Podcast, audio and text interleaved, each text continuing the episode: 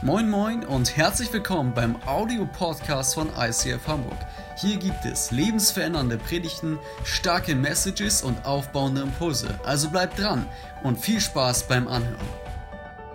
Liebe Freunde, es ist mir eine riesengroße Ehre, einen Mann auf dieser Bühne willkommen zu heißen, der seit ganz, ganz vielen Jahren, nicht nur für mich, sondern für Hunderte und Tausende Menschen ein ganz großer Segen ist. Ich war so dermaßen ermutigt, als Leo mir für etwa zwei Monaten geschrieben hat und gesagt hat, Andi, ich habe da eine Lücke in meinem Kalender, die ich dir anbieten kann. Hättest du Interesse, dass ich zum Predigen komme in Hamburg? Und wir haben wirklich lange überlegt.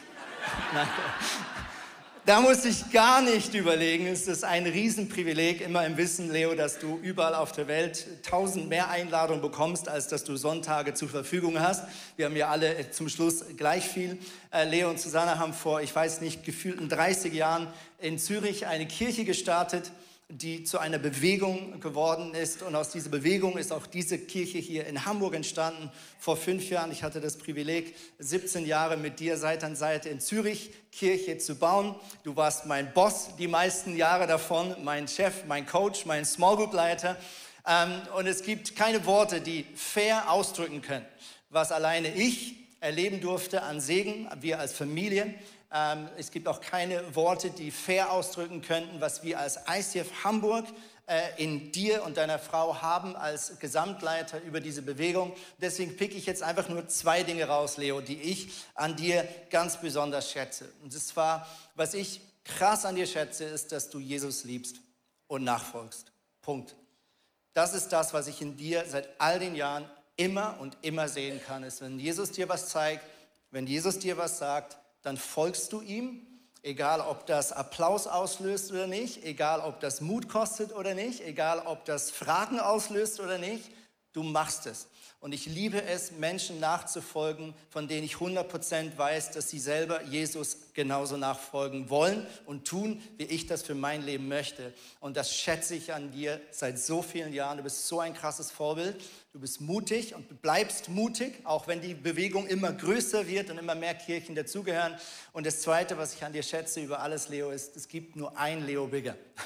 Es gibt, es gibt, nicht, es gibt nicht ein Leo auf der Bühne und ein Leo hinter der Bühne. Es gibt nicht ein Leo vor 10.000 Leuten und ein Leo vor fünf Leuten. Du bist einfach dich selbst seit so vielen Jahren und Jesus überschüttet dich mit Segen und gibt dir so viel, aber du bleibst deiner Persönlichkeit und wie Gott dich geschaffen hat, einfach treu. Und auch das ist für mich einfach eine so wichtige Voraussetzung, ähm, Menschen zuzulassen, die in mein Leben reinleben dürfen, wenn ich weiß, sie sind authentisch, sie sind echt, sie spielen nichts vor. Und du hast seit so vielen Jahren die Leidenschaft an Jesus und am Leben nicht verloren. Und es ist eine maximale Ehre, dass du heute da bist. ICF, und ihr wisst, wenn wir einen Guest Speaker auf der Bühne willkommen heißen, dann bekommt dieser Guest Speaker einen Applaus, den er einfach in seinem ganzen Leben lang nicht mehr vergisst und immer sagt, ich muss zurück nach Hamburg, weil so einen Applaus habe ich in meinem ganzen Leben noch nie gehört. Seid ihr ready?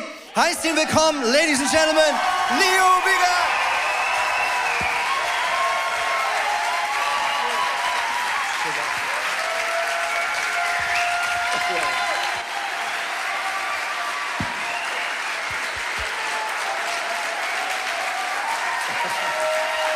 Vielen Dank. Danke. Wow, ich möchte auch den Applaus von online danke. Ich habe das über die Kanäle und Kabel gehört, gewaltig. Hey Andi, du, ähm, danke, ich habe das Drehbuch ja selber geschrieben.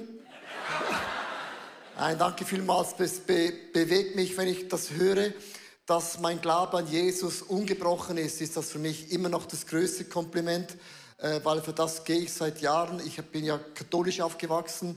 Meine Mutter hat mir den Glauben an Jesus und Gott so in die Wiege gelegt und ich bin so dankbar, dass es über all diese Jahre mich trägt und mein Fundament ist und einfach meine größte Leidenschaft bis heute ist. Ich möchte auch dir, Andi, und, der ganzen Familie Bandlist Danke sagen. Wenn ich Ihnen Danke sage, möchte ich euch allen kollektiv Danke sagen, weil wenn ich das anschaue, die Reach-Bänder, wenn ich anschaue, heute Morgen um, äh, schon um 9 Uhr hatten wir so einen Huddle, die ganzen Saal war voll von Leuten, die haben, arbeiten mit beim Kaffee, bei den Kindern, beim Aufbau, beim Zwischenbau, beim Unterbau, beim Nachbau. ähm, an der Technik, wo auch immer. Lasst uns mal diesen Leuten allen wirklich einen Applaus geben. Ihr seid Heroes hier in der Church. Heroes in der Church.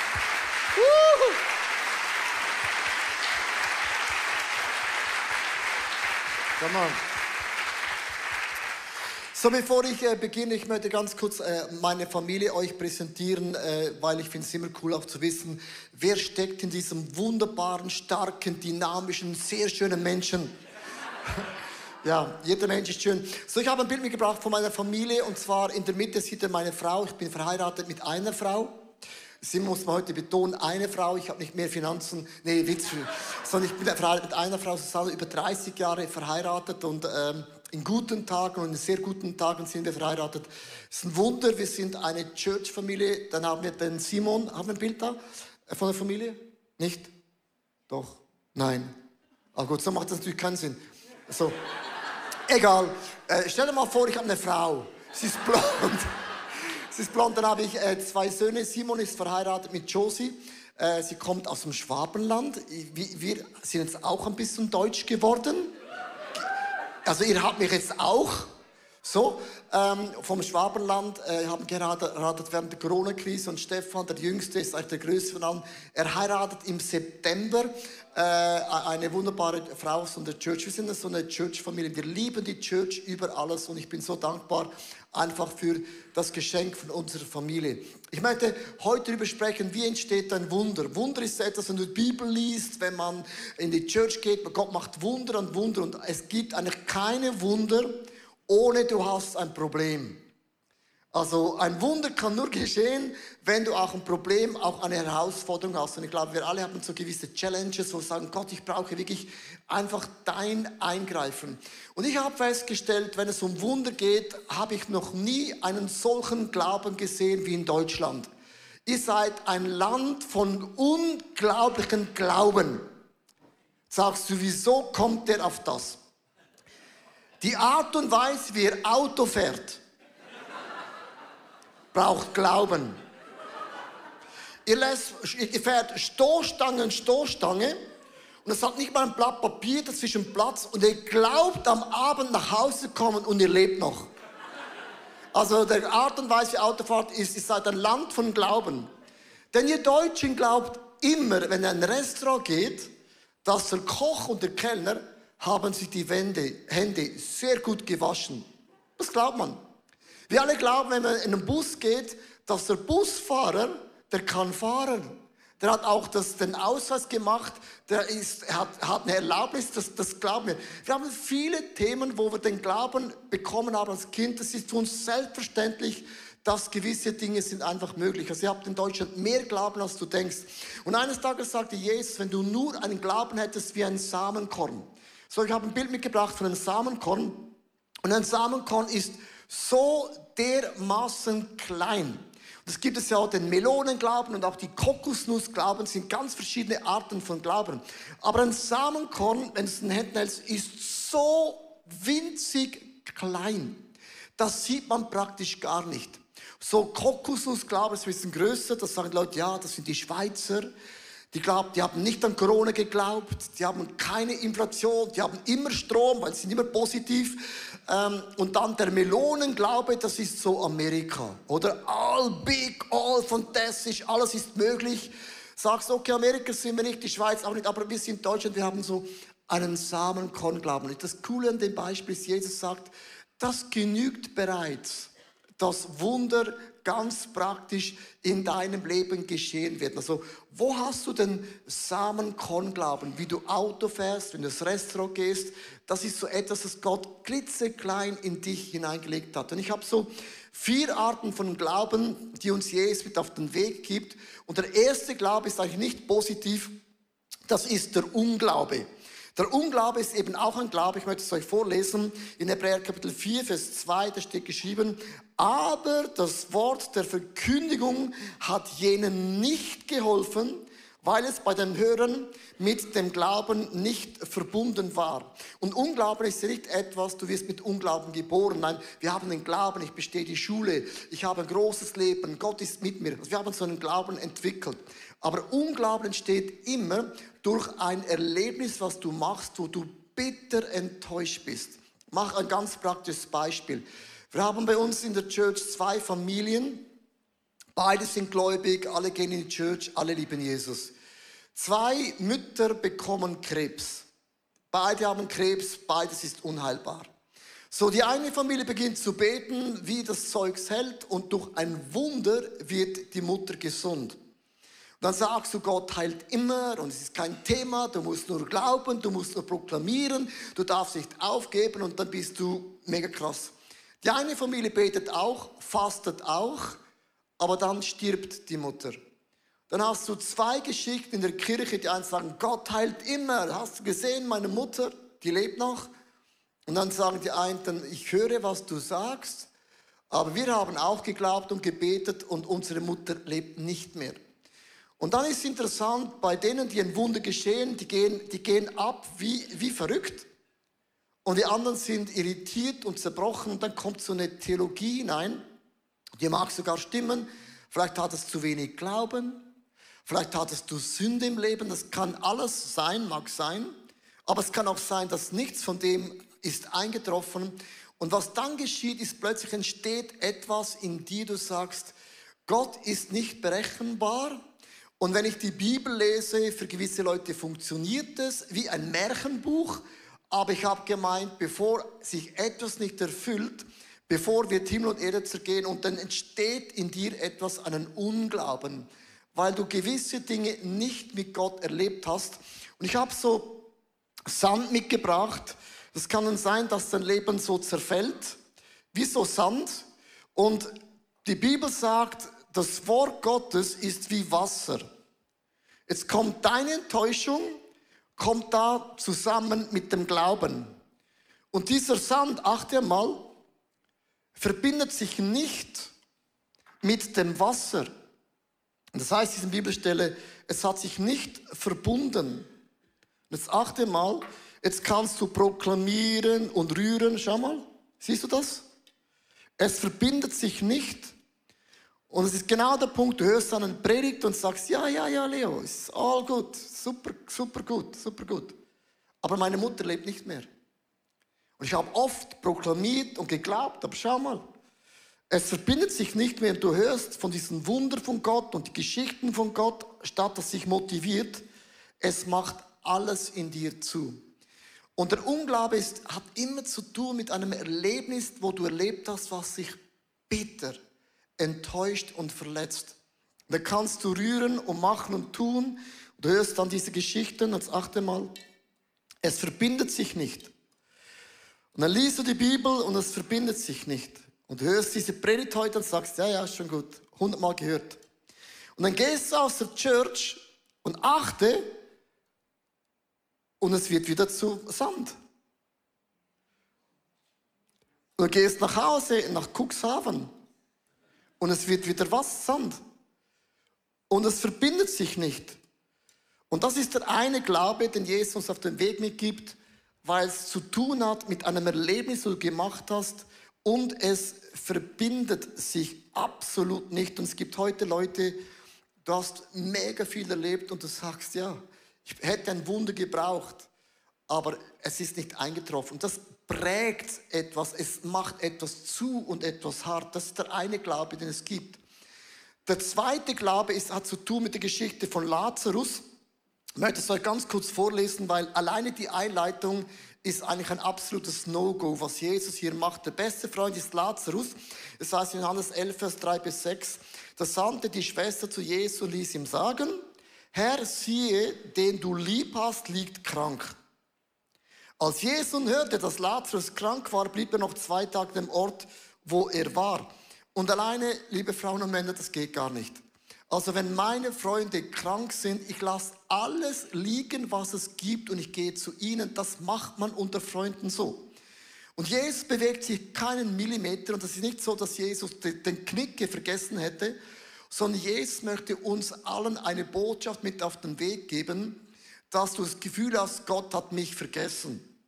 Wenn Gott sogar seinen engsten Freund Lazarus einfach zwei Tage liegen lässt, möchte Gott uns was erklären. Was geschieht, wenn ein Lazarus, und es steht für eine Familie, eine Gesundheit, was auch immer, plötzlich im Sterben liegt, deine Ehe nicht mehr funktioniert, deine Familie nicht mehr funktioniert, dein Glauben, deine Berufung, deine Church, was auch immer nicht mehr funktioniert, hast oft das Gefühl, ich habe Jesus ja um Hilfe gebeten und er kommt einfach nicht. Sapperlot nochmal. Sapperlot noch. Das? Sapperlot nochmal. So. Und es ist interessant, drei Arten von Glauben entstehen. Martha hatte einen vorbeugenden Glauben. Herr sagte Martha zu Jesus, wenn du hier gewesen wärst, wäre mein Bruder nicht gestorben. Lazarus war vier Tage tot. Und Jesus kommt einfach vier Tage zu spät. Und es kann sein, sagst Jesus, vier Tage vor, und meine Familie gibt es noch, vier Tage vor, was auch immer dein Lazarus ist. Und sie sagte, wenn du Jesus hier gewesen wärst, wäre das alles nicht geschehen. Und hier gibt es einen ganz interessanten Glauben, den ich bei vielen Menschen entdecke, wo du glaubst, wenn du heilig lebst, wenn du nie einen Fehler machst, nie einen bösen Gedanken hast, nie was Falsches sagst, wenn du heilig bist, ohne Sünde, ohne Flecke, ohne irgendetwas, dann würde all das in meinem Leben nicht geschehen. Das ist so der vorbeugende Glaube, wenn ich bete für meine Kinder, wenn ich bete für meine Frau, für meinen Mann, dann wird das alles nicht geschehen. Und ich mag mich erinnern, als unsere, meine Kinder klein gewesen sind, vor ein paar Jahren, gibt es ja diesen Tag, wo sie in den Kindergarten gehen. Und ich habe beim ersten Tag beim Kindergarten geweint. Weißt du warum? Weil du musst sie alleine den Weg gehen lassen. Und ich habe sie loslassen müssen, gemerkt, ich kann sie nicht mehr beschützen.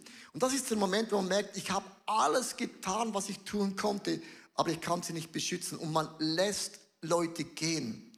Und jetzt kommt ein wichtiger Glaube, du kannst vieles in meinen Möglichkeiten tun, machen und unternehmen, aber ich bin nicht dein Hirte, ich bin nicht dein Gott und die Bibel sagt, Gottes Gedanken sind oft nicht unsere Gedanken und Gottes Wege sind meistens auch nicht unsere Wege. Und wenn man die Kirchengeschichte anschaut und auch die Bibel liest, von allen Jüngern, die Jesus nachgefolgt sind, sind alle als Märtyrer gestorben.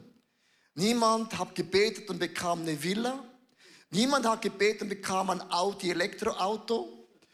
Niemand hat gebetet und von denen plötzlich waren zwölf Kinder da. Sie haben Jesus nachgefolgt und haben all diese Wunder menschlich nicht erlebt.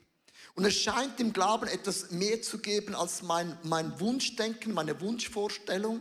Und es gibt eine Dimension, auch wenn sich Dinge nicht erfüllen, ich dennoch weiß, mein Gott ist mein Hirte. Und in der Schweiz, wir kennen, wir haben noch Schafe. Hamburger, Schafe sind Tiere mit einem Fell. Und was, was ein Schaf weiß, mein Hirte verlässt mich nie. Der Hirte war vor dem finsteren Tal der Hirte. Der Hirte ist im finsteren Tal noch immer der Hirte. Und der Hirte ist auch nach dem Tal der Hirte.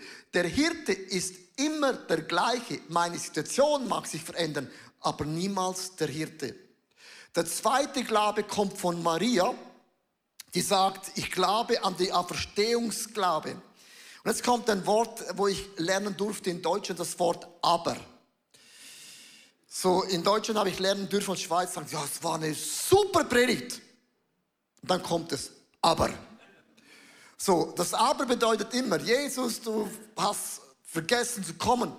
Aber, sagte Maria, ich weiß, was auch immer du von Gott erbittest, wird er dir geben. Und Maria sagte, Lazarus ist tot. Darf ich dich fragen, was ist dein Lazarus? Was ist bei dir tot?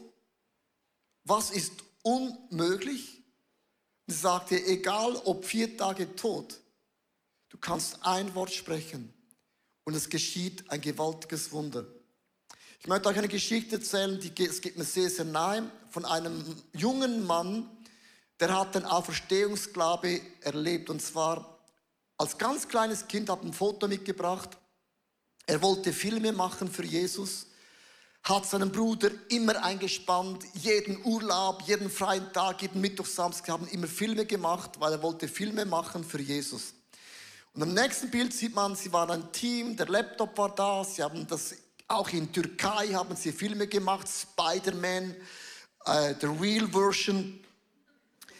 Und dann wurde er 18 Jahre jung und wollte Filme machen, ein Studium machen, um Filme zu machen. Und dann sagt Jesus zu ihm eines Tages in der stillen, interaktiven Gebetszeit, werde Kinderpastor. Das sagt Jesus. Das ist nicht meine Leidenschaft. Ich will Filme machen für Jesus, für dich. Und er hat eines gelernt durch eine Predigt von mir. Das ist ein guter Zuhörer. Gott hat eine Lieblingssprache ist Gehorsam. Gehorsam ist Gottes Liebessprache. Und er lernte zu sagen, Jesus, ich werde Kinderpastor. Ich lege meinen Traum, meine Leidenschaft auf deinen Altar. Und das sind so Momente, das hört sich so einfach an. Und hat alles, seine Karriere, seine Ausbildung und Geld in der Schweiz, ohne Ausbildung bist du kein Mensch. Deutschland auch. Sondern jede Person sagt, hast keine Ausbildung? Ja, nein. So, und er hat alles auf die Seite gelegt und er hatte viel Widerstand erlebt, weil er hat mit 18 Jahren alles auf den Altar gelegt, auch seine tiefsten Leidenschaften. Ich habe ein Bild mitgebracht, so hat er jahrelang zu den Kindern gepredigt, das Gegenteil von Filme machen, von einem Hollywood, Bollywood, Jesus-Studio, weit weg von irgendetwas. Ich möchte dich jetzt fragen, wie kann etwas dass du niederlegst für Jesus, dein Lazarus, wieder lebendig werden. Weißt du wie? Über Nacht. Eines Tages, noch nicht so lange her, kam Corona. Nicht aus der Schweiz. Made in China. Bumm. Und er stand da nicht ein Kind war da. Und er nahm die Kamera nach vorne, filmte sich und seine Frau und mussten wegen Corona Filme machen für die Kids, weil die hatten ja nichts sonst. Und über Nacht, dank Corona, hat auch positive Aspekte, by the way, wurde sein Lazarus lebendig durch eine un mögliche Geschichte. Lass uns für das Gott einen Applaus geben, nicht für Corona, sondern über Nacht, über Nacht. So, und ich habe einen Clip mitgebracht, dass du siehst, was er machen musste, weil er war gezwungen und er hatte keine Millionen investieren müssen, sondern eine iPhone, iPhone-Kamera mit Apple kostet viel. Und so hat er angefangen, Clips zu machen für die Kinderchurch. Hier ist ein Ausschnitt.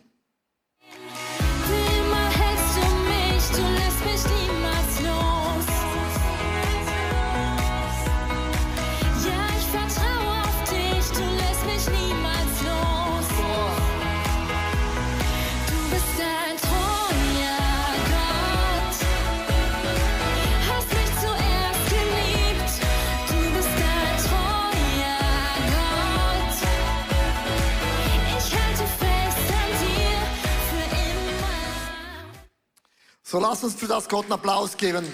Gott kann ein Wunder machen über Nacht. Über Nacht. So, dieser junge Mann ist mein Sohn Simon. Darum kenne ich die Geschichte so gut. Ich habe ihm gesagt, Simon, Gott erweckt es wieder. Ich gesagt, ja, Papi, wie? Du sagst seit Jahren, ich kann das nicht mehr hören. Ich kann es nicht mehr hören. Du mit dem positiven Ness, Ness, Ness. Du mit dem amerikanischen Spirit, all amazing. Und Corona war eine Lektion. Gott kann über Nacht etwas geschehen lassen, was für dich einen Segen wird, dass man sich das nicht vorstellen kann. Das war der Glaube von Maria. Jesus hat in dieser Szene den kämpfenden Glaube an, an das Tag gelegt bei Lazarus. In Johannes 11, Vers 43. Jesus rief mit lauter Stimme. Also nicht, Jesus hat nicht gesagt, Lazarus, sondern Lazarus, der hat geschrien.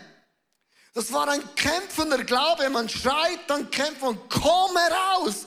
Und gell, ich habe früher Zombie-Filme angeschaut.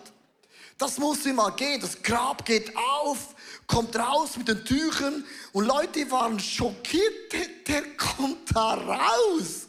Das war der kämpfende Glaube. Gebunden mit den Grabtüchern, Füßen und Händen und sein Gesicht war verhüllt mit einem Schweißtuch. Und der kämpfende Glaube ist eben das Gegenteil von, es verbindet sich nicht mehr.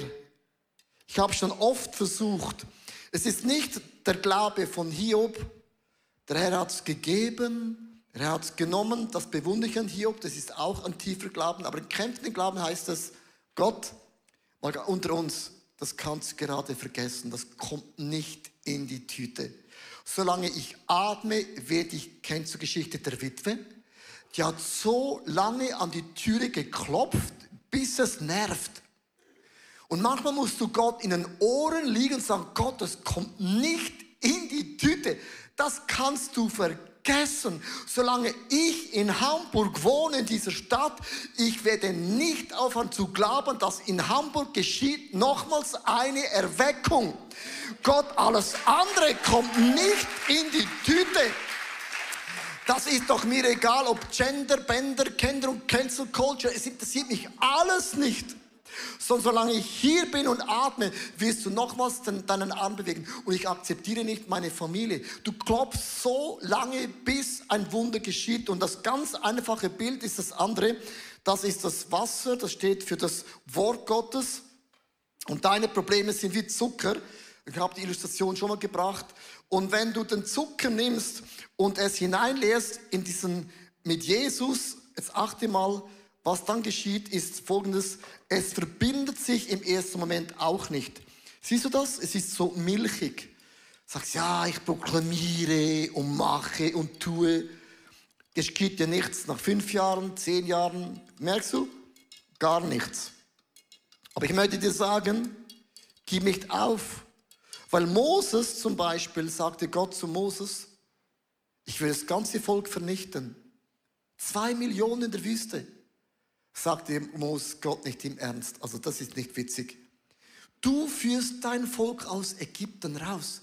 Du machst zehn spektakuläre Wunder beim Pharao. Du öffnest das Meer. Sie gehen ihn durch. Und da in der Wüste sagst du, ich habe keinen Bock mehr. Und es achte, was Moses sagt, Gott, ich sage dir, wenn du das machst, hast du ein Problem.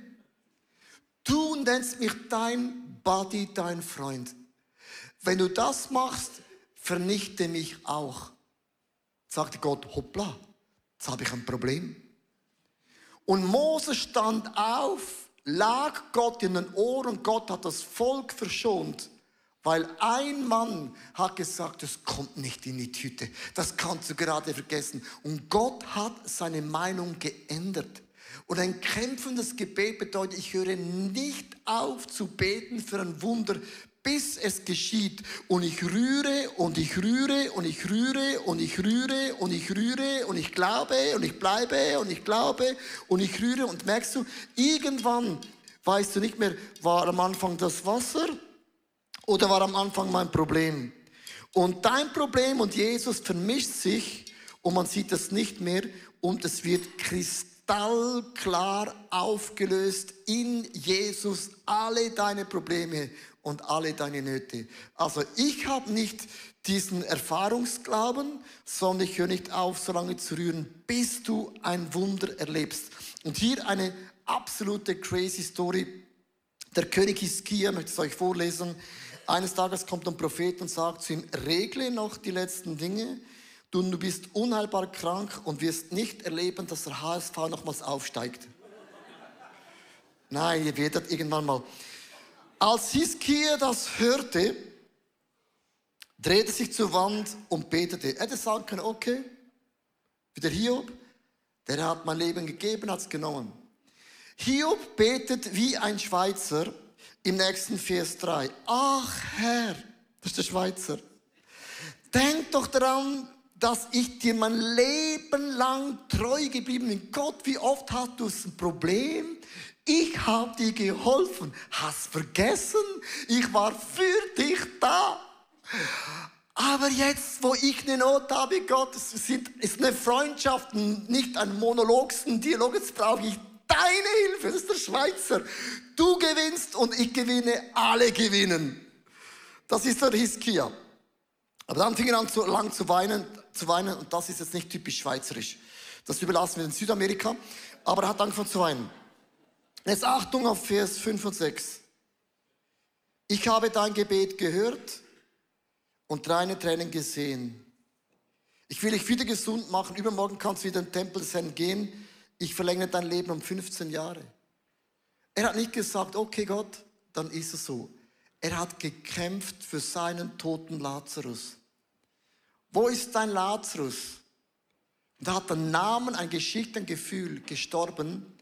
Und es ist unmöglich, unmöglich, unmöglich, dass meine Gesundheit, meine Familie, mein Beruf, meine Finanzen, meine Süchte, was auch immer dein Lazarus ist. Füll es nicht mit Unglauben, weil du Dinge erlebt hast, sondern beginne zu rühren, zu proklamieren so lange, bis du ein Wunder erlebst. Ich habe in meinem Leben ein Thema, sage jetzt nicht was, wo ich seit Jahren Gott in den Ohren bin und ich weiß, ist, eigentlich ist das unmöglich. Aber ich höre nicht auf zu beten, bis ich diesen Lazarus sehe, wie er dem Grab heraufkommt und wieder lebendig wird. Und ich möchte enden, um das alles zusammenzufassen, damit es auch ausgewogen ist, solche Predigt. denkst du, das ist das pure Wohlstandsevangelium. Wenn du Hebräer Kapitel 11 liest, sind alle Frauen und Männer Hero Gottes, sie haben Wunder an Wunder, spektakuläre Dinge erlebt. Und wenn ich das so lese, denke ich, okay, ich, der kleine Leo aus der Schweiz, ich kann nicht mal da mithalten. Das sind wirklich spektakuläre Wunder. Und weißt du, was ich an der Bibel so liebe? Es ist ehrlich, fair und macht dir nicht nur Hoffnung, sondern es ist realistisch. Es endet da äh, das Spektrum vom Hebräer Kapitel 11, Vers 39 bis 40 aus der Hoffnung für alle. Jetzt muss mal ganz gut zuhören, was hier steht. Sie alle haben Gott vertraut Deshalb hat er sie als Vorbilder für uns hingestellt. Und doch erfüllt sich Gottes Zusagen zu ihrem Lebenszeiten noch nicht. Denn Gott hatte den besten Plan, sie sollten mit ihm zusammen ans Ziel kommen. Und die Bibel sagt, da waren Männer und Frauen Gottes. Gott hat gesagt, ich werde deinen Lazarus lebendig machen. Und die haben nicht aufgehört zu glauben. Die haben proklamiert, die haben festgehalten, Sie haben nicht die Erfahrung dominieren lassen, sondern sie haben gerührt und gerührt und gerührt und gerührt. Und jetzt sagt die Bibel, und sie starben und haben die Wunder nicht gesehen. Und jetzt sagt sie, aber halt einmal, wie geht das? Und das ist der entscheidende Punkt, weil Glaube definiere ich und die meisten von uns und auch online folgendermaßen. Wenn ich glaube, geschieht ein Resultat. Ich glaube, bin gesund. Ich glaube, bin ich mehr Single. Ich glaube, habe einen neuen Job. Ich glaube und immer ein Resultat. Was sagt die Bibel? Sie haben alle dieses Resultat trotz den Zusagen Gottes nicht gesehen. Und das ist der Moment, wo die meisten Leute sagen, okay, der Glaube funktioniert nicht, dann merken die Church auch nicht. Man verlässt die Kirche, den Glauben bitter, enttäuscht und zerbrochen. Warum haben sie den Glauben nicht über Bord geworfen? Darf ich dir aus meiner Perspektive den Glauben der ersten Christen erklären?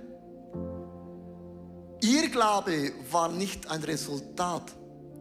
Sie glaubten an eine Person. Sie haben ihr Vertrauen nie in diese eine Person weggenommen. Und ihr Glaube bedeutet, Jesus ist der gleiche gestern, heute, auch wenn ich meine Mutter beerdige, bis in alle Ewigkeit. Sie hatten nicht ein Resultat verbundenen Glauben, es war immer eine Person, das war Jesus Christus, der ein Wort spricht und mein Lazarus wird lebendig hier auf dieser Erde oder eines Tages im Himmel. Das liebe ich so an der Bibel darf dich einladen, ganz kurz deine Augen zu schließen, live und online. Ich möchte mit uns zusammen beten.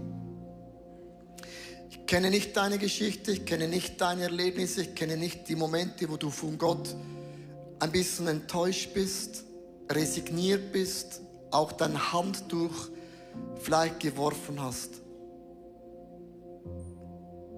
Ich möchte jetzt ein Gebet beten für all diejenigen von uns, die sagen, ich, ich möchte mein Leben nochmals ganz, ganz neu in die Hände von Jesus legen. Vielleicht hast du noch nie dein Leben Jesus anvertraut. Ich möchte mit dir zusammen beten, damit du eine ernsthaftige Sache machen kannst, dass du weißt, Jesus ist mein Herr, aber auch mein Erlöser. Jesus, hier bin ich. Es tut mir leid für alle diese Dinge, die ich bewusst oder unbewusst falsch gemacht habe. Ich brauche deine Vergebung. Ich lade dich ein, in mein Leben zu kommen. Sei du das Zentrum von allem, was ich bin und habe. Leite mein Leben. Beschütze mein Leben. Und segne mich mit allem, was du mich segnen willst. Und ich lege mein Vertrauen in deine Hände.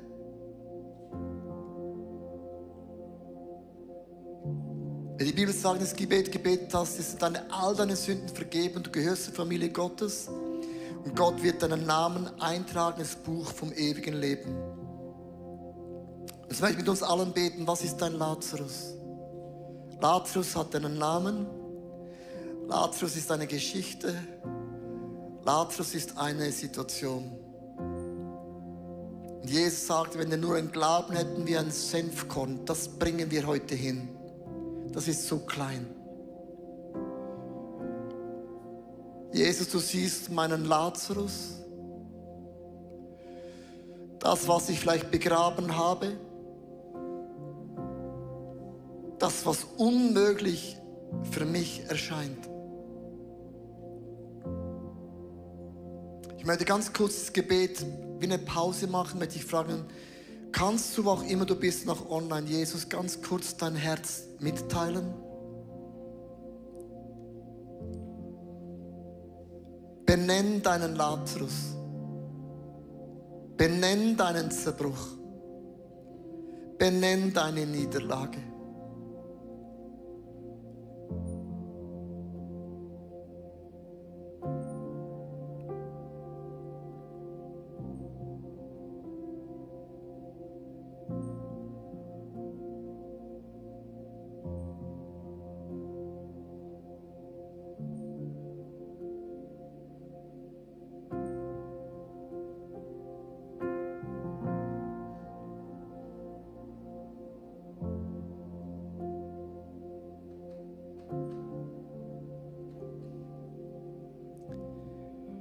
Jesus, ich spreche zu meinem Lazarus, du hast ein Wort gesprochen, Lazarus, du hast geschrien, komm hervor. Und ich spreche zu meinem Lazarus, komm hervor im Namen von Jesus Christus. Das Grab hat nicht das letzte Wort. Die Niederlagen können dich nicht aufhalten, sondern werd lebendig im Namen von Jesus Christus. Und das, was unmöglich ist, wird möglich. Im Namen von Jesus Christus.